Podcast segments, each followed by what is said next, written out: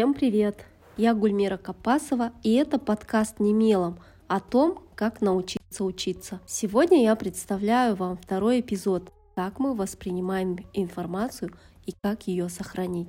Перед тем, как вы начнете слушать, выгляните, пожалуйста, в окно. Посмотрите вокруг себя. Что вы увидели? Все, что вас окружает, содержит какую-то информацию. Вы увидели дерево? Какое оно? Появились ли уже листья? Увидели машину с номером, например, 937, или голубую картину, или чашку с конфетами. Она из Германии? Сегодня я буду рассказывать о видах восприятия информации и способах ее сохранить, а также поделюсь некоторыми техниками развития памяти. Слово «информация» переводится с латыни как «сведения», «ознакомление», то есть, обрабатывая ее, мы получаем определенный свод данных, знания – с появлением интернета поток информации, с которой мы сталкиваемся, растет с каждым днем. Постоянное увеличение ее скорости и объемов вызывает информационный взрыв, что является результатом научно-технического прогресса. Известно, что каждые 3-4 года поток данных увеличивается вдвое. Из всего возможного потока информации мы успеваем изучать лишь небольшую часть. Восприятие – это процесс, при котором мы познаем явления предметы, а также их свойства и состояния. Мы воспринимаем мир посредством различных органов чувств, таких как зрение, слух, вкус, обоняние и осязание. Перед вами квадрат. Что вы воспринимаете? Это предмет. Он имеет четыре стороны и четыре угла. Стороны квадрата равны, а углы расположены под одинаковым градусом – а именно 90 градусов, и образуют прямой угол. Каждый из вас задействует различные каналы восприятия информации для того, чтобы освоить ее. Для некоторых достаточно взглянуть на изображение квадрата, чтобы понять и вспомнить о его свойствах. Кто-то же должен его нарисовать, а часть обучаемых может понять о нем только после рассказа. Сейчас я предлагаю вам отвлечься от скучной теории и давайте выполним небольшой тест. Представьте ваш самый лучший день своей жизни. В течение 30 секунд расскажите вслух все, что представляете. Если рядом есть родные или друзья, расскажите им все, что появилось у вас в воображении о вашем лучшем дне.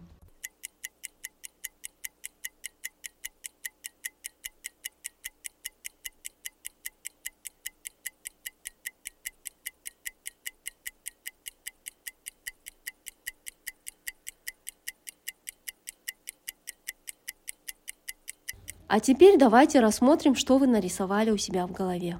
Яркие картинки, звуки, может, к чему-то прикасались. Представляя свой лучший день, все вы задействовали различные органы чувств. Кто-то из вас представил красочные аттракционы и пейзажи, а именно увидел картинку.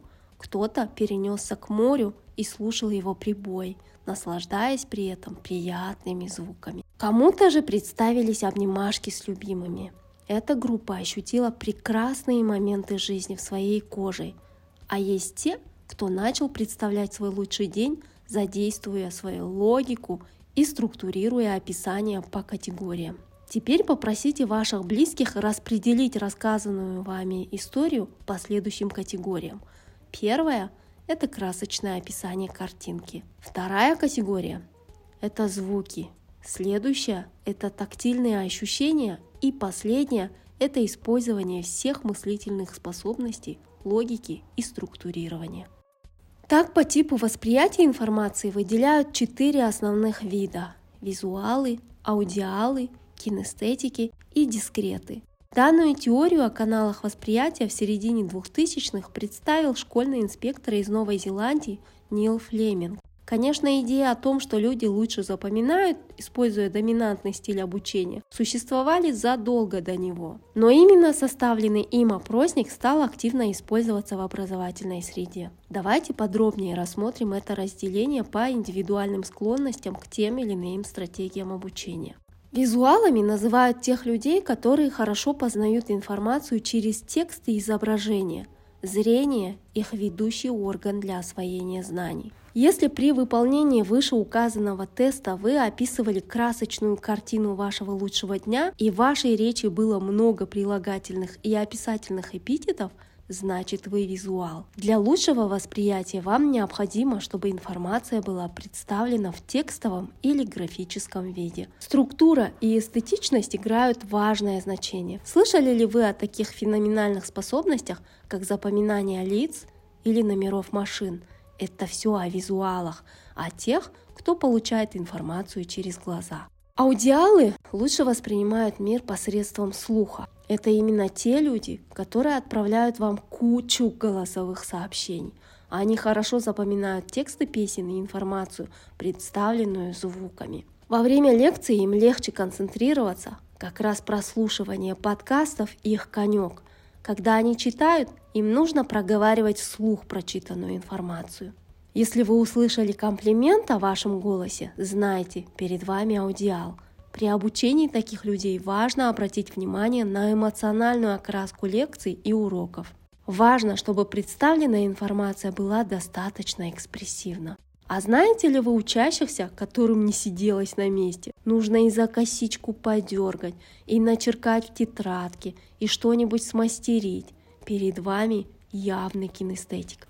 Такие люди познают мир через тактильные прикосновения. Для того, чтобы информация запомнилась, им нужно ее записать, прочувствовать и ощутить ее. Между аудиокнигой, электронной и бумажной книгой они выберут последнюю, так как ее приятно листать и от нее исходит восхитительный запах бумаги. Хотя от электронной тоже не откажутся. Кинестетики просто обожают обнимашки – для обучения им необходимо записывать важную информацию, а чтобы подумать, нужно походить. Ну и последняя в этом списке категория – это дискреты.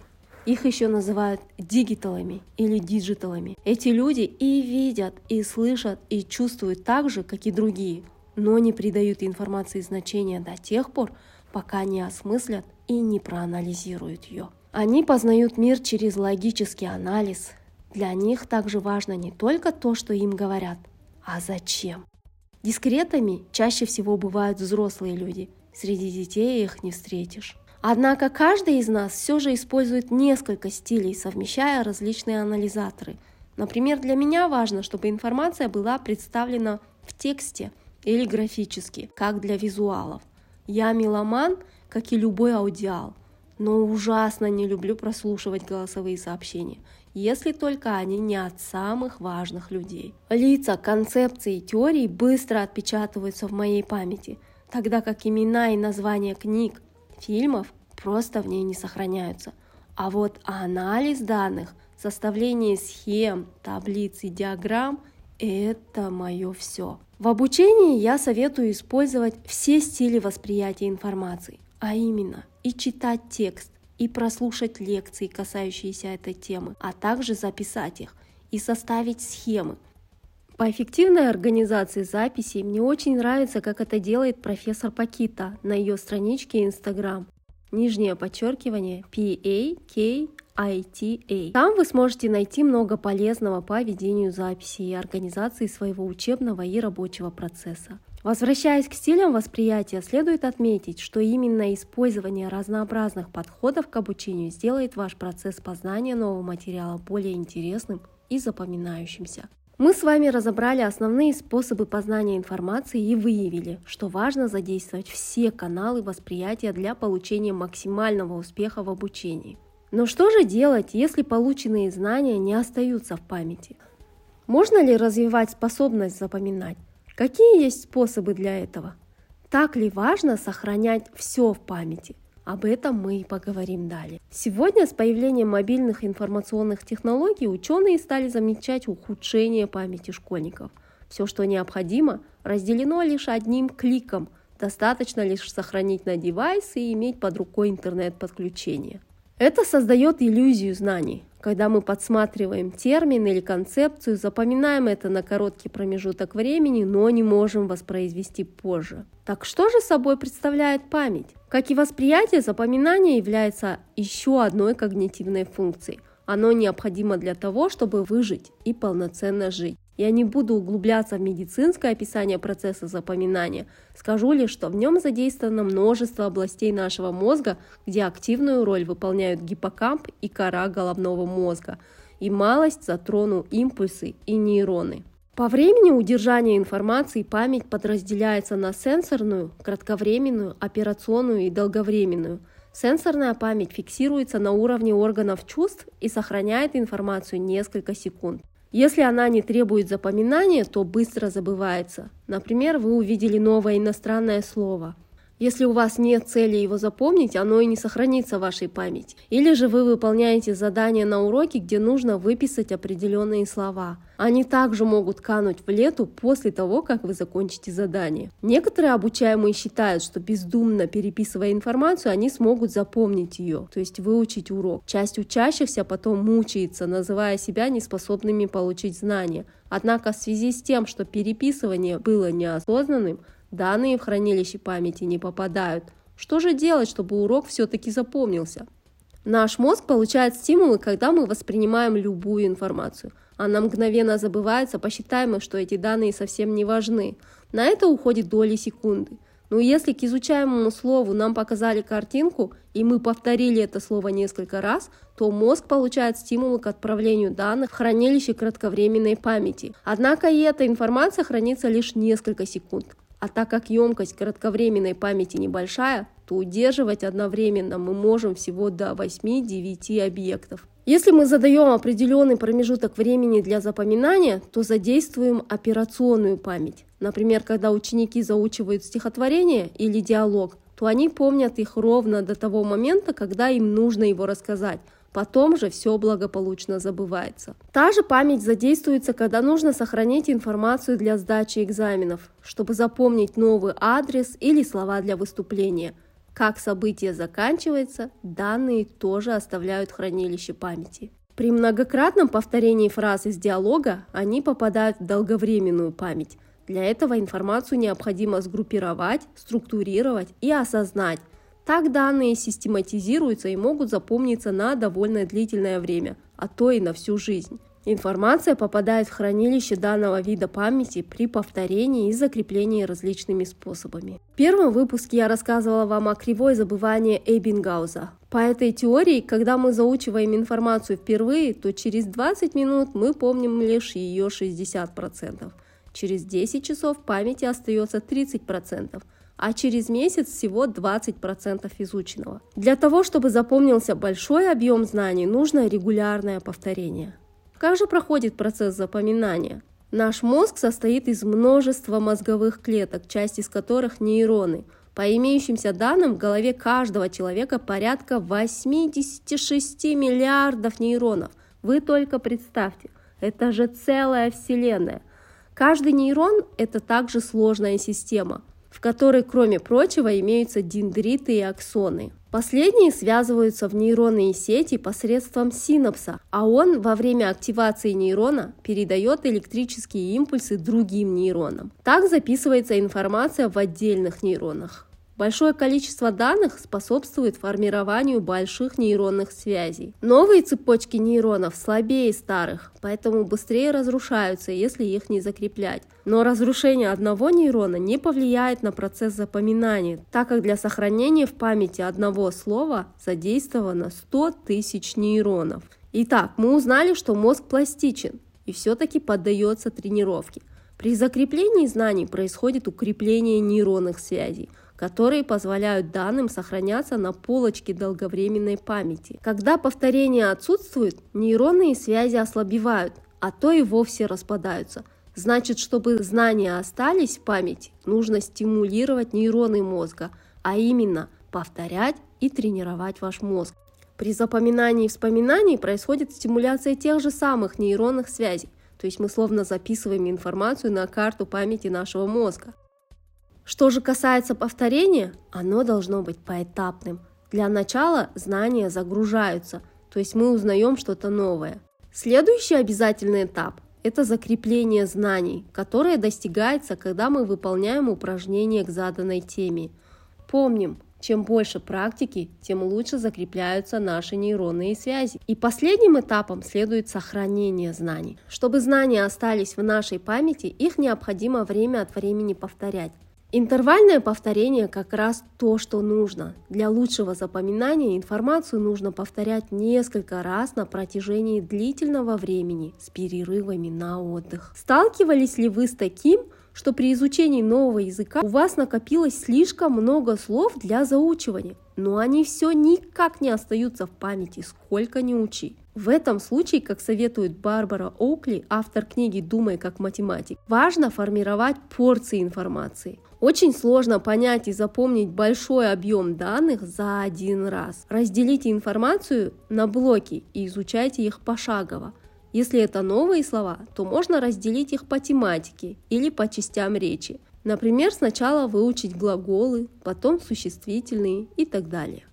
Ну и самое важное, изучение должно быть осознанным. Важно уметь задавать правильные вопросы и знать четкие ответы на них. Зачем я это изучаю? Как можно получить правильный ответ? Почему ответ не сошелся? Как можно исправить ошибку? Подробнее о том, как это сделать, мы рассмотрим в следующих эпизодах. И не забывайте, что в конце данного выпуска вас ждут техники запоминания. А пока я бы хотела проверить, насколько хороша ваша память и как внимательно вы слушали. Отвечайте как можно быстро. Какой номер машины я назвала в начале данного выпуска? Какая страна упоминалась в этом выпуске? Как еще называют дискретов? Сколько процентов информации сохраняется через 10 часов? Сколько нейронов в головном мозгу человека? Во что объединяются нейроны? Сколько вопросов я задала?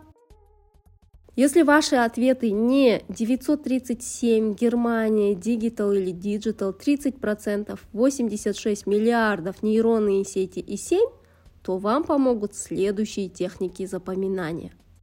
И первая техника запоминания – это метод края, который показывает, что в памяти лучше сохраняются слова, расположенные по краям строки – Поэтому, если хотите запомнить какие-то слова или термины, напишите их в строчку с другими словами и поместите важное по краям. Следующая техника, моя любимая, это mind-карта или mind map. В центре ставите тему изучаемого материала, а в ветвях под темы ключевые слова или ассоциации. Например, вы изучаете тему путешествия на английском языке. В центре пишите traveling, в разветвлениях помещаете все слова, связанные с изучаемой темой – transport, sightseeing, countries, holidays, trip, tour, tourism, destination и так далее. Другой способ запомнить информацию – это метод ассоциаций. Для сохранения объектов в памяти нужно закреплять к запоминаемому схожие по звучанию слова или какие-то яркие образы. Например, compete с английского конкурировать, compete с казахского конфета. Конкурировать, чтобы получить конфету в качестве награды. Competition compete. Еще один способ использования ассоциаций – это мнемотехника. Чтобы нейроны дали импульс к созданию связи, образ должен быть ярким.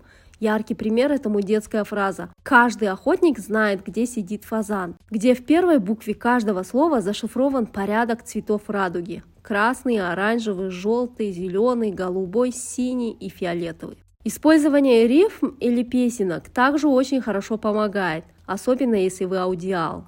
На YouTube и в Google можно найти очень популярную песню для запоминания трех форм глаголов английского языка или стихотворение для заучивания падежей в русском языке. Сочинение аббревиатур подходит для запоминания терминов или первых букв абзаца. Используйте, если вам нужно запомнить, например, название времен глаголов английского языка. PRP – Present Perfect, PS Past Simple.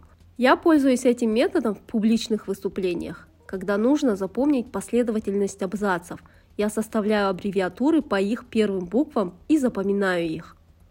Метод Цицерона называют еще методом Лоция или дворцом памяти. Для запоминания по этому методу необходимо выбрать образ знакомого вам пространства. Это может быть ваш дом или музей, если вы бываете там так часто, что не заблудитесь. Выбирайте последовательность по часовой или против часовой стрелки. Образно располагаете запоминаемую информацию в пространстве и связываете с определенным предметом в вашем помещении. После чего повторяете выстроенные слова или фразы несколько раз. Теперь для воспроизведения знаний нужно мысленно прогуляться по вашему дворцу. Метод пиктограмм заключается в том, что нужно нарисовать образы запоминаемой информации. После просмотра рисунков информация воспроизводится мгновенно. Вместо рисунков я также часто использую жесты. Показываешь ученикам жесты, а они говорят слова. Здорово, не так ли? Следующий способ – метод Фейнмана. Эта техника проводится в несколько шагов. Первый шаг – это написать все, что нужно изучить простыми словами, будто объясняете маленькому ребенку. Далее повторите и убедитесь, что вы написали все необходимое и не использовали сложных понятий. При необходимости можно дополнить. Следующим шагом составьте простой рассказ. Звучит легко и просто?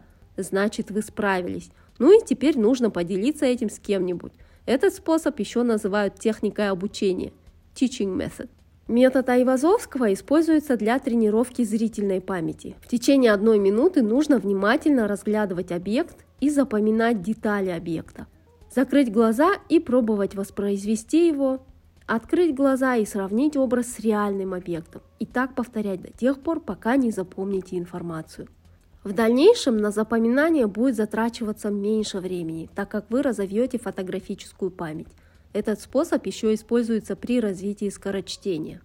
Метод массированного запоминания или конспектирования, но не тот старый советский метод, а конспектирование с перефразированием, когда вы осмысливаете, что пишете. Выделяете важную информацию, нумеруете и используете списки. Делите на абзацы и красиво оформляете, проговариваете и прослушиваете. То есть, по сути, задействуете все способы восприятия информации. И последняя на сегодня техника запоминания – это интерференция. Она заключается в том, что схожая информация запоминается сложнее, так как накладывается предыдущая информация – Помните же, что при воспроизведении информации в головном мозгу возникают те же импульсы, что и при их запоминании. То есть мозг воспринимает похожие данные как уже известные, и новые данные сохраняются с трудом. Для того, чтобы этого не случилось, похожую информацию следует поделить на блоки и изучать в разное время и в разных местах. Например, при изучении английского языка учащиеся часто путают формы present continuous и present simple passive так как в обеих формах используется глагол to be. Но в первом случае к основному глаголу мы присоединяем суффикс ing, а во втором ed или третью форму неправильного глагола. Регулярное чтение поможет обогатить ваш словарный запас, расширяет кругозор, а также формирует новые синапсы, то есть увеличивает нейронные связи. Хотите улучшить память и знать больше? Читайте. Ну и ходите пешком и делайте физические упражнения – это снабжает кровью мозг, что улучшает его работу и концентрацию.